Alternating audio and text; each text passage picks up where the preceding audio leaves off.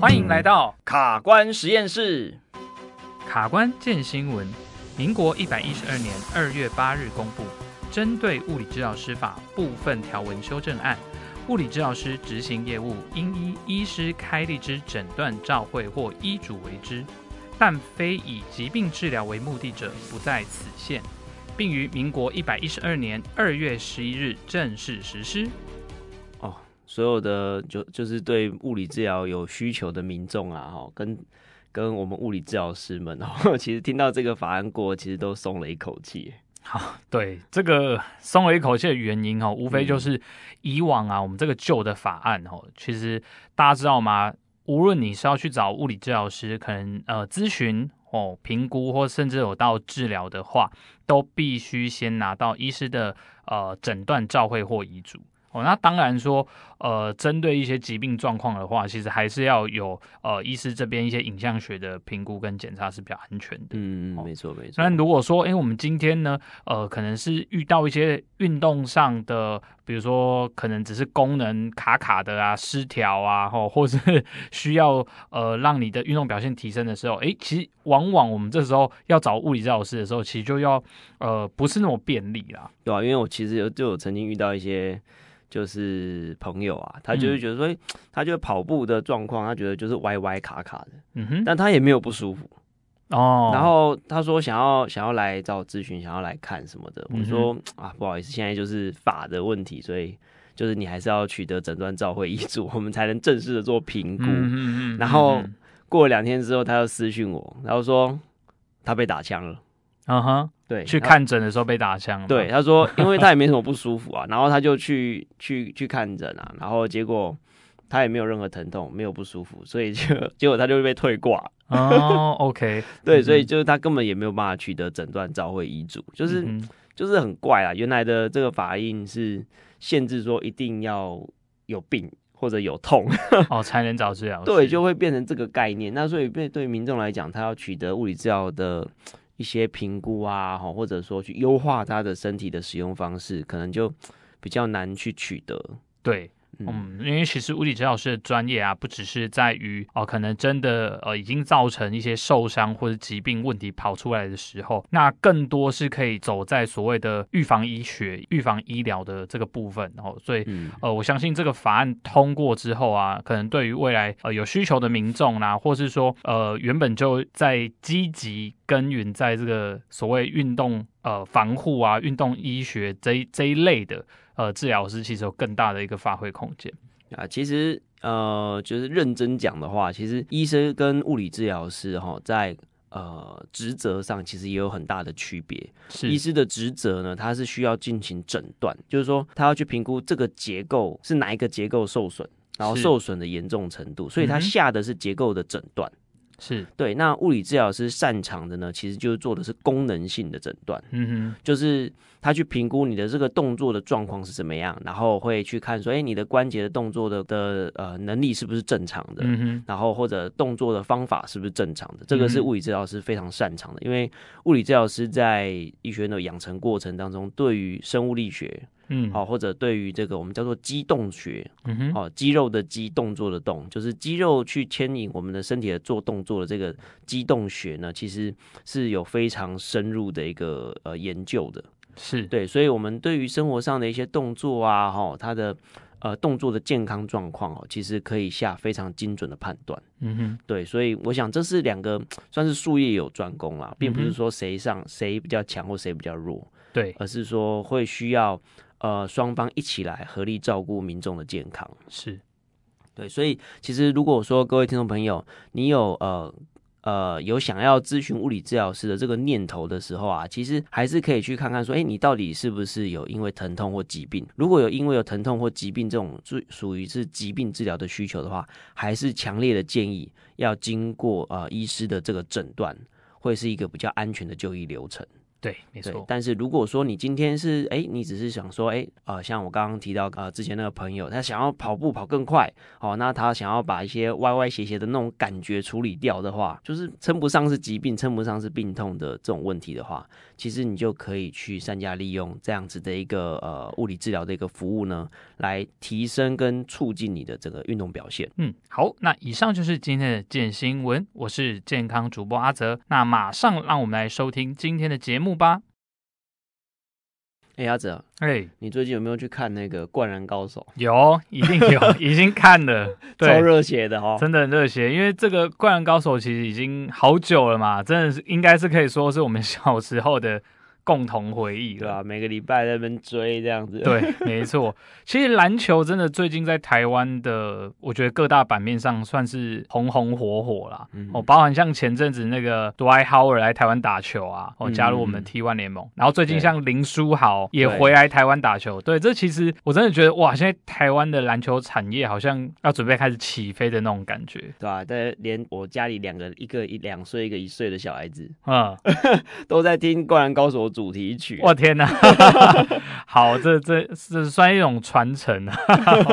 对啊，OK。那其实像打篮球啊，大家都知道，好像呃，可能等级越高，层级越高的运动员，哦，可能全身都是伤。哦，像篮球，它就是一个，因为你会需要跟呃你的对手啊，甚至你的队友都会有一些碰撞，哦，有时候会有一些意外发生。嗯、所以呢，我们针对这个篮球选手啊，或者说你你是篮球的运动爱好者，我们其实也有很多这一类的患者。嗯嗯，尤其像篮球的运动啊，我们最常遇到就是膝关节啊，对，跟脚踝，嗯，这两个部位的扭伤啊、挫伤啊、撞伤啊。哦，那种各种伤害就是很很常集中在膝关节啦。对，尤其像我印象很深刻，就是那个这次林书豪回台湾嘛。嗯。那其实他十几年前在纽约尼克刚崛起的时候，那个时候林 Sanity 有没有？啊，林来疯，对吧？那个时候 整天就是就是台湾的电视都在播，对，就是试图要转播抢那个转播权。好，那大家还记不记得哈？就是各位听众还记不记得那十几年的事情？他是不是就这样封了一个赛季之后，然后就突然就。就不见了，对，好像就不见，真的是瞬间，好像就不见了，对，对，瞬间消失。嗯、大家记得为什么吗？受伤嘛，对他就是好像我记得是半月板爆掉，嗯哼哼，对对对，所以其实其实一个像你看林书豪这种年轻力壮，尤其尤其又是在那个 NBA 这种顶级的殿堂的球员。其实还是会受到这种伤病的困扰，他们已经有拥有这么多的资源了，对。但是受到这种伤病困扰的时候，其实你看他那一次的受伤之后，后来再回归，其实那个表现就就已经有很明显的下滑了，嗯嗯，对吧？所以其实对于这种篮球运动员来讲，其实下肢的这种关节的伤害啊，其实是呃很有可能会改变或者危及他的运动生涯的。好，那今天呢，我们就。针对这个篮球的运动伤害这个主题呢，我们就来进行比较深入的探讨哈。那我们马上呢就来进入我们第一个单元——卡关时光机。乔治和杰瑞是大学系篮的队员，在球队打篮球是他们最开心的事。但是上一场比赛时，乔治与队友相撞，导致膝盖受伤，提前退场。哎，乔治，你的伤还好吗？医生帮我做了核磁共振检查，确定是那个左边膝盖啊内侧的副韧带扭伤。哎，说要叫我休养三到六周。哎，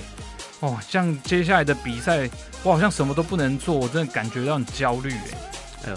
我知道受伤的话，吼，其实就要好好休养。你忘了我们上次那个丹尼啊，他就是在在比赛的时候有受伤两次，有没有？然后他还坚持不下场休息，嗯、结果到最后好像对第四节的时候，阿基里斯腱就断了。已经现在已经到已经现在已经三个月都还没有办法回到球场哎，哇！提到他真的好像听说伤得很重哎，那个阿基里斯间断真的是不知道什么时候可以回到场上，很可惜哎，对吧、啊？如果我们像我们这种打球的人哈，一旦受伤的话，就是要好好听 医生的话，好好休养，该休养该治疗就好好做。老实说，我也蛮担心我是伤的，因为好像受伤之后就很容易再次复发哦。想到这样子，如果要放弃比赛，然后以后都不能再打球，真的是太痛苦了。就这样，乔治一边休养，一边开始了这一天的关卡。如果你也像乔治或是丹尼一样有类似的运动伤害，该如何治疗呢？马上让我们来解析。好，我刚刚听到这个情境啊，那个乔治吼，他就是膝盖扭伤的问题。哦，膝盖扭伤，其实在哦，我我相信应该不只是篮球运动员啊，那很多其实你有呃一些接触性的这种竞技运动都很常出现。那原本膝盖它其实就是我们下肢呃三个关节里面算是一个很重要的一个中枢的一个关节哦，它夹在脚踝跟髋关节之间。哦，那呃，谈到这个下肢运动伤害，哦，当然是要请教我们的主客人老郑。哦，嗯、那呃，先请教一下老郑，哦，我们这个膝盖扭伤啊，它它是一个像什么样的机制呢？膝盖的扭伤哦，其实这要从膝盖的结构说起。嗯，就是下肢的三大关节：髋关节、膝关节跟踝关节啊。你有没有发现哦？你可以动动你的髋关节，髋关节可以三百六十度动，对不对？对，然后你动动你的踝关节，哎，脚踝好像也是。灵活度也是蛮高的，没错，也可以画圈绕圈。但是你膝盖可以画圈吗？诶，正常应该是不行啦。哈，你看是不是就只有好像只有单一个方向？嗯，弯曲伸直。对，然后一点点的转动好像可以，但是大部分的动作都是。前后的这个弯曲跟伸直，对，没错，对，这就说明了膝关节动作的稳定性这件事情。嗯哼，它的稳定性很高，它灵活度没那么高，但是它稳定性很高。它的因为它的目的呢是要是传递地啊，它会算是连接啦地面跟身体的这个力量。嗯哼，的这一个很重要的桥梁。那这个桥梁等于像传动轴一样，它不能乱动，对，它不能乱晃，它的力量跟方向必须要很稳定。所以膝关节的。的稳定性对于我们的运动能力来讲是非常非常重要的关键。嗯哼，对，所以其实我们在评估一个运动员的状况的时候，最重要不是他的肌力，最重要是他的稳定性。Okay. 他在执行这个下肢的力学的动作的时候，是不是能够确保他的整个下肢？我们在讲下肢动力链。嗯哼，我们刚刚讲的这三个髋、膝、踝这三个三大关节，它还有其他小关节这样一起组成的下肢的动力链。嗯哼，在这种呃运动的过程当中呢，其实膝关节呢，它呃希望可以维持稳定性，所以呢，它的结构呢会有大家很常听到的十字韧带，对，跟半月板。嗯哼，好，那十字韧带就是大家可以想象，就是呃大腿骨跟小腿骨中间啊夹了两条像安全带一样的材质的东西。嗯哼哼，那这两条安全带就是很韧、很强、很硬，它可以有效的限制住膝关节的呃被分离的这个的这个动作。嗯哼，对，那。第二个呢，就是半月板。那半月板的目的就有点像门挡一样，门挡，门挡就是楔形的门挡，三角形的形状，然后卡在门的底下，有没有？嗯哼，那个三角形的门挡，那个门挡的概念就是像呃，因为我们的膝关节啊，它是大腿骨的末端是一个圆球状的一个，对，然后我们的小腿骨的这一端呢，则是一个平台状的结构。嗯哼，那你想想看，一个圆球放在一个平台上，那理论上那个圆球应该是这样。会会滚滚出去，滑出去，对，会滑出去，滚出去。所以这个时候，我们就长了一个半月板，嗯哼，来限制住那个半月板，就是在这个平台上形成一个像凹槽的一个一个结构，嗯哼，然后让这个凹槽呢可以去容纳我们的这个大腿骨的这个这个圆球，嗯哼，让它不要乱晃，嗯哼。那所以说。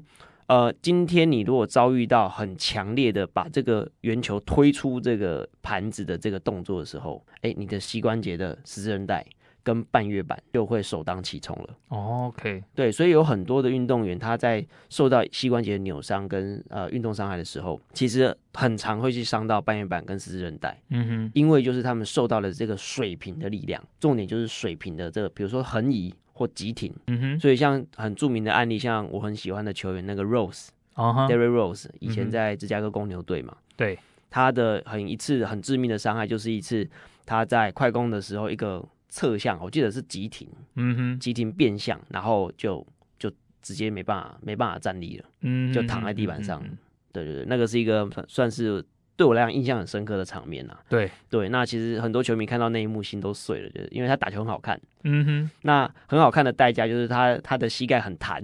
哦，他的各种变相，所以你如果说你在打球的过程当中很多变相、急停的这些动作的时候，其实就要很小心，因为其实对你的身体、对你的膝关节来讲，这个急停跟变相它都有很强烈的水平的这个位移，嗯，这位移侧向的这种剪力，对对对，这种这种水平的位移的时候，就很容易让膝盖的十字韧带跟半月板受到相当大的力量。嗯，那刚刚我们情境上提到的，还有就是所谓的侧副韧带，嗯、那也是不是跟呃，请老郑跟我们谈一下这个侧副韧带呢？呃，内侧副韧带这件事情呢，它就是很怕遇到什么，很怕遇到你的膝关节被折成 X 型的这个力量来源。嗯哼。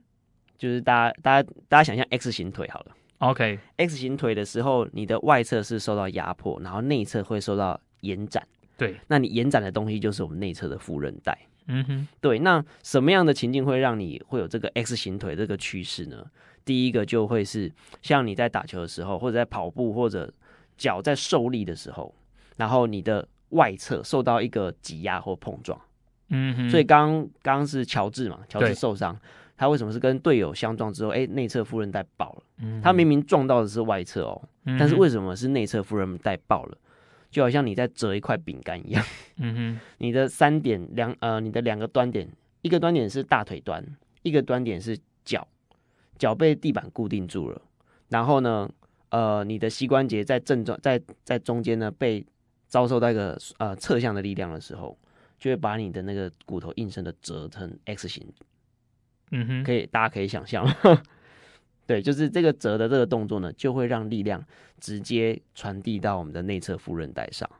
OK，好，所以像这种膝盖扭伤啊，吼，可能会伤到的组织就包含了，呃，刚刚老郑提到的十字韧带哦，或是我们的半月板，那甚至是我们的内侧或外侧的副韧带哦，其实都有可能哦，无论你是自己扭到，或是被外外来的这个外力撞到，可能都会有这样的。呃，伤害会跑出来哦。那如果像一般这种膝盖扭伤的人，他们到底愈后的状况好不好？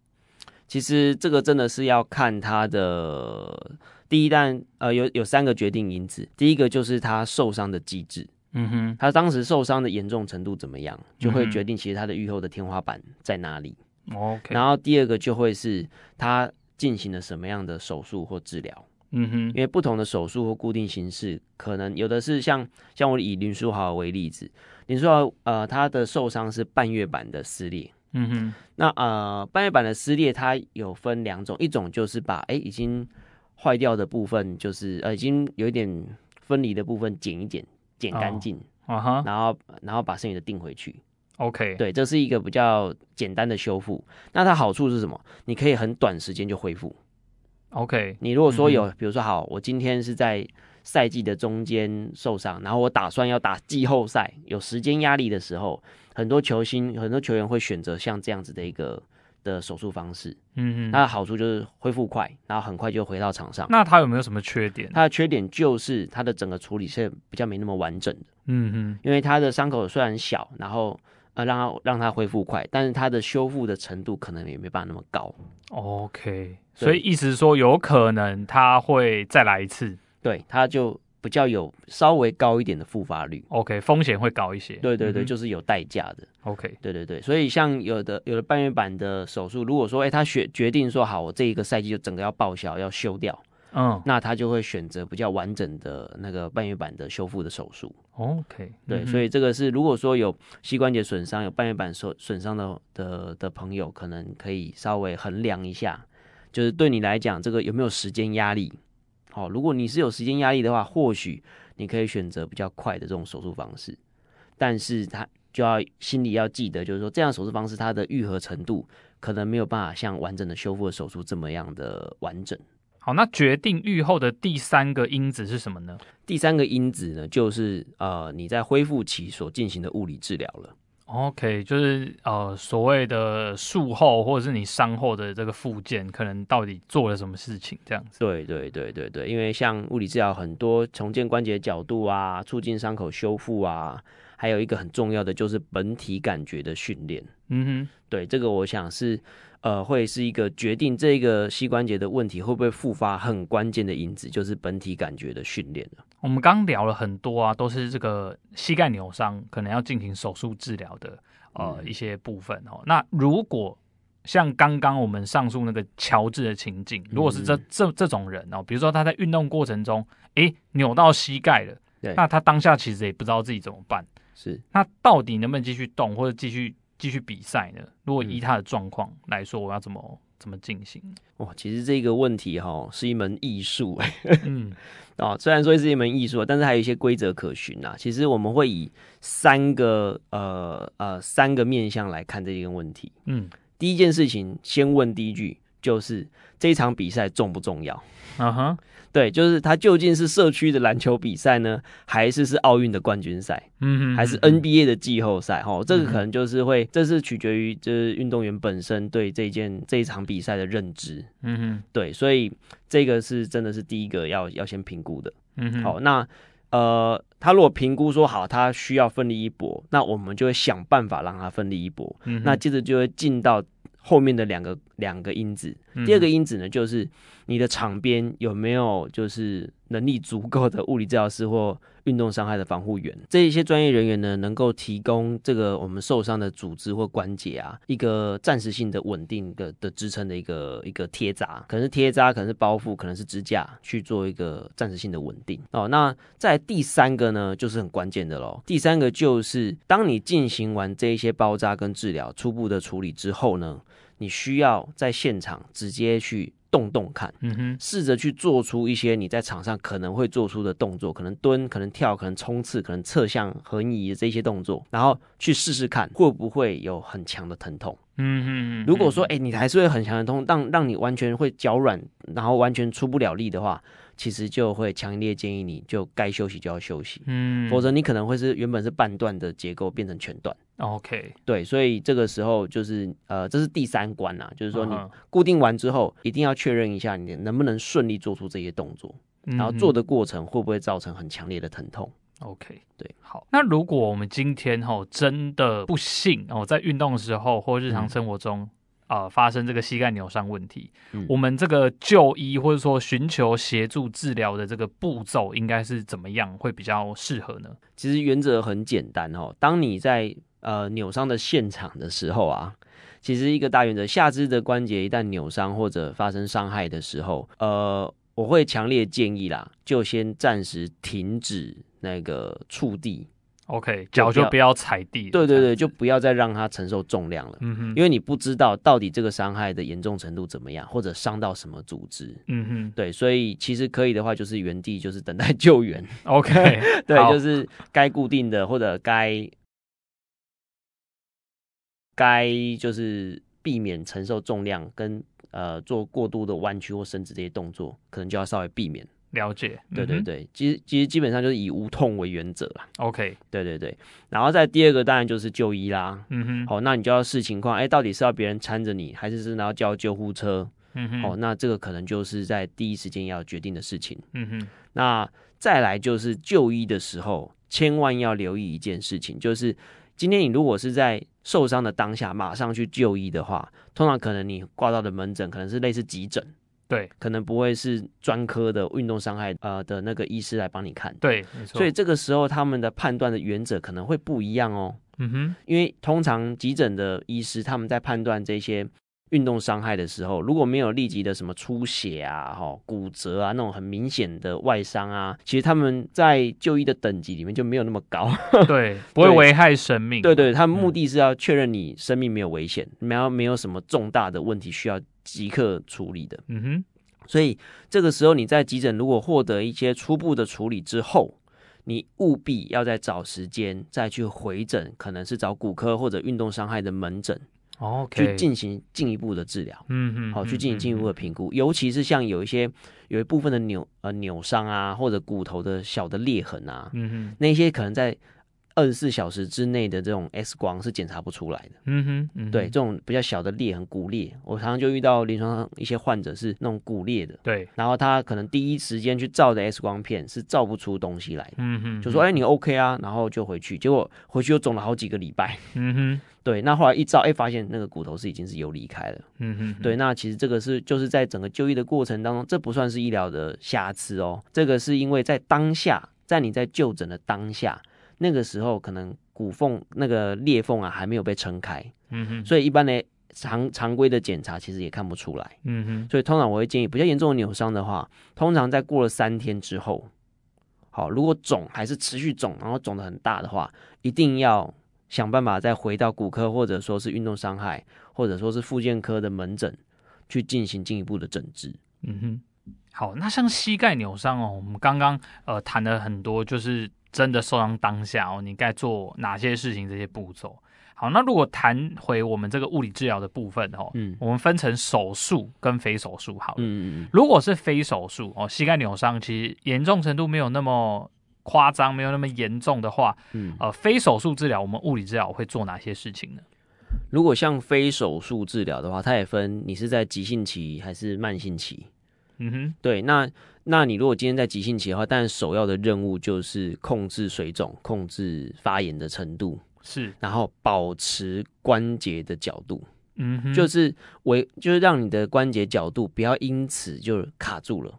所以还是要动嘛，对，但是这个能每个人能够动的程度，就要要看说你当时被诊断出来你的受损的情形，嗯哼，好，然后去做判断，那个就不是每个人都一样的了。OK，对，那就要由物理治疗师跟医师共同去去一起去讨论跟判断。OK，所以是特定角度的活动还是要继续保持？对对对对.因为很多人他比如说，哎，就只是就固定，然后固定了几个礼拜之后，发现哎，完了，指甲一拆下来，脚弯不起来了，嗯嗯嗯，哦，或者脚就伸不直了。OK，那其实反而要花更多的力气、更多的功夫去把那些角度再重建回来。那其实是一个非常辛苦，而且是不见得能够有好的成效的一个一个状态。所以，与其这样，不如在初期的时候，让它安全的范围里面尽可能的动，然后尽可能把那关节周遭的软组织啊，呃，关节本身的这个延展性啊，都维持住，其实就可以让你的关节在愈合在比较好的一个活动范围。嗯哼，对，那你可以免却后面要去慢慢去拉、慢慢去扯啊，那些很辛苦的过程。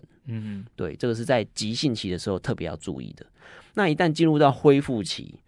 啊，进到恢复期的时候，其实就要看他的目标怎么设定了。嗯哼，因为有的有的人的设定是说，好，就回到正常健康生活就好。那有的人是呃想要回到运动场上。对，这是不一样的路径哦。今天如果要回到运动场上，嗯、想必你要做付出的训练啊、治疗，像那个量就会很多。但是不论你是哪一种类型，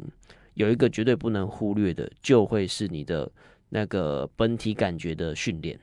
嗯哼，就是要重建你的身体对这个膝关节控制的能力。对对，因为当你受完伤之后啊，我们膝关节周遭这个软组织受到一定程度的破坏嘛。那它会影响到我们大脑对于膝关节的这个本体感觉的这个输入。嗯哼，对，你就想象这一堆 sensor，本体感觉就是一种，就是你闭上眼睛，你可以知道你的关节在什么角度，这个叫做本体感觉。嗯，对。那这个本体感觉，你如果受到伤之后呢，这个本体感觉会被干扰，你就想象这些 sensor 啊，就蒙上一层灰了。所以你的你的，而且你膝关节的结构啊，也不如以往那么稳固了。所以这个时候，你的大脑需要重新学习一个新的控制方法，来重新学会驾驭身体这台车。嗯，所以你，你如果今天还是用原来的方式去控制这个膝关节的话，你很有可能就会受到二次伤害、三次伤害，然后就会让你的运动生涯从此一蹶不振。所以，这是我们在在遇到临床上很多运动员或者患者的时候，我们常看到的现象啊，就是说，你如果今天只是说啊，我看到没有肿了，然后没有痛了。然后就开始就贸然投入回到场上的这种运动强度的话，那很有可能在几个月内，哎，又慢慢又又马上又受了一个伤，嗯哼，那那个伤可能就会比之前更加的严重，就会变成累积性的。哦，所以其实对于呃有膝关节损伤的朋友们，不论你有没有开刀，或者不论你未来的目标是是不是要回到运动场上，其实你都必须要在呃恢复期的时候加进本体感觉的训练。那的目的呢，就是要训练你的大脑，去学会重新去驾驭这个新的这个膝关节的这个状态，它才能有效的降低复发率。那至于呢，呃，可能你在呃受伤是比较严重的朋友呢，你可能会接受手术。那手术的术前跟术后的处理，其实对于这个手术是不是成功也是非常重要的，因为有时候哈，手术本身很成功。但是最后的成效就是不好，为什么？其实不是手术失败，而是因为你术前跟术后该做的准备工作可能没有做好，那术前的准备工作没做好，就是什么？就是你在术前的时候，你可能还在肿胀啊，还在淤血啊，还在有很多关节很多粘连的东西，那个部分没有维持住，那个部分没有做呃做一些有效的保护跟有效的控制水肿、控制发炎的的一些步骤，所以会让你的软组织在手术之前呢，就会面临到很强烈的挤压、肿胀啊，然后整个关节周遭组织都泡在那个发炎的状态。那这个时候，整个关节周遭的这个健康程度也会跟着变差。那相对的，你的组织的健康程度不好的时候，你在接受这样手术的禁区的处理之后，算是一个很大的一个破坏嘛。那所以这个时候，你的恢复的能力也会跟着大打折扣。嗯哼，对，而且那些软组织啊，也会可能是。呃，会因为这些肿胀呢而被撑到变形。最常见的就是像筋膜或者一些软组织被撑到变形，然后它就恢复不到原来那个弹性。那这个时候你的恢复的能力就会变得很差。那至于术后呢，术后当然会有一些水肿。那当然水肿的控制、发炎的控制也是非常非常重要。不能说啊，我就有支架卡住我的关节，我就有恃无恐就乱动，然后就不做任何的的处理。所以，所以这个部分在术后的时候呢。呃，也是建议啦，可以寻求物理治疗师的帮忙，去帮你做一些和缓的关节活动，然后去破除掉可能会产生的粘连。因为手术的手术后的人呢，其实最怕的就是粘连问题。嗯哼，因为粘连问题就会直接让你的关节可能会是永远的卡在某一些很奇怪的角度。嗯哼，那就真的是就会很得不偿失啊。好，那针对啊，今天这个膝盖扭伤啊，其实我们谈的很多哦，从它受伤机制啊。哦，然后还有到后面，我们其实该怎么好好的去处理这个问题？我们今天谈了非常多的东西，吼。好，那但进一步的一些治疗，可能这个是蛮因人而异的啦。哦，因为膝盖扭伤，它可能就有几百种甚至几千种的扭伤。对哦，所以如果各位听众朋友，你们是自己本身或是你的亲友们有这样的困扰，哦，无论你是刚发生或是诶已经复发好几次的。哦，你想要在呃得到更好的一个恢复的话，哦，其实你可以寻求你们呃信任的物理治疗师哦去做进一步的后续的治疗。OK，嗯，我想要补充一件事情。哦，是。对，就是其实啊，呃，会受到这种运动伤害的人哈，他可能本身都有运动习惯，对，所以有时候在这种正在等待修复的这个过程啊，好，动辄呃十天八个月的啊，半个月啊，哈，或者好几周。尤其像这种软组织的受伤，可能六到八周起跳，嗯哼，所以你说他要六到八周都不能碰篮球或者都不能动，其实他也是很辛苦，嗯，所以其实这个这一段期间呢，呃，我会建议啦，就是喜如果是喜欢篮球的朋友，我会建议你去做一些什么，做一些你平常不会训练的事情，嗯哼，比如说你可以练心肺啊，练呼吸啊，嗯哼，练脊椎的稳定性啊。哦，甚至你可以站着练运球啊，如果你允许站着的话，嗯哼，你可以站着练运球啊，那你就会在这些特定的项目上投入比一般的选手更多的时间，嗯哼，你就不会浪费掉这六到八周的时间，而且可以保持你一定程度的竞争力，嗯哼，因为对运动员来讲，他可能最怕就是说，哎，我下个赛季怎么办？我对我的我的对手还在继续进步，但是我就停在这边了，是，那在这个时候，其实呃，你就可以转换你的心态。然后转换你的训练方式，嗯哼，除了刚刚讲的这一些技巧性的训练之外，其实你还可以做一些心象练习，就是心象练习，就是说，哎，你去模拟你在做哪一些动作啊，跳投的时候，或者说你在做一些特定动作的时候，你的身体的控制方式，你不一定要做出动作来，但是让你的大脑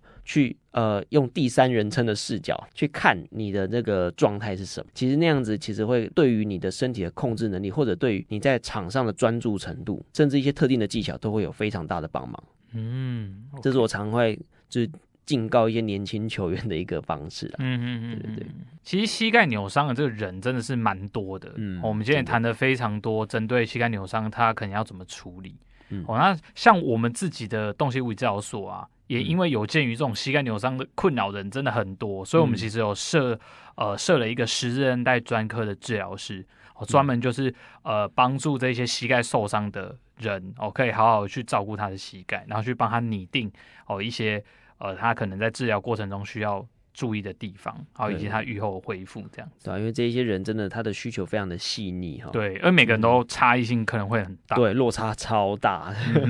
所以真的是需要有一个有很有经验的人来帮你一个忙这样子嗯哼很有经验的团队啦这样子是嗯。如果你对于今天的节目内容觉得有帮助的话请分享我们的卡关实验室给你需要的朋友。那我以上就是我们今天的节目喽我是物理治疗师阿泽。我是主客人老郑，我们下次见，拜拜。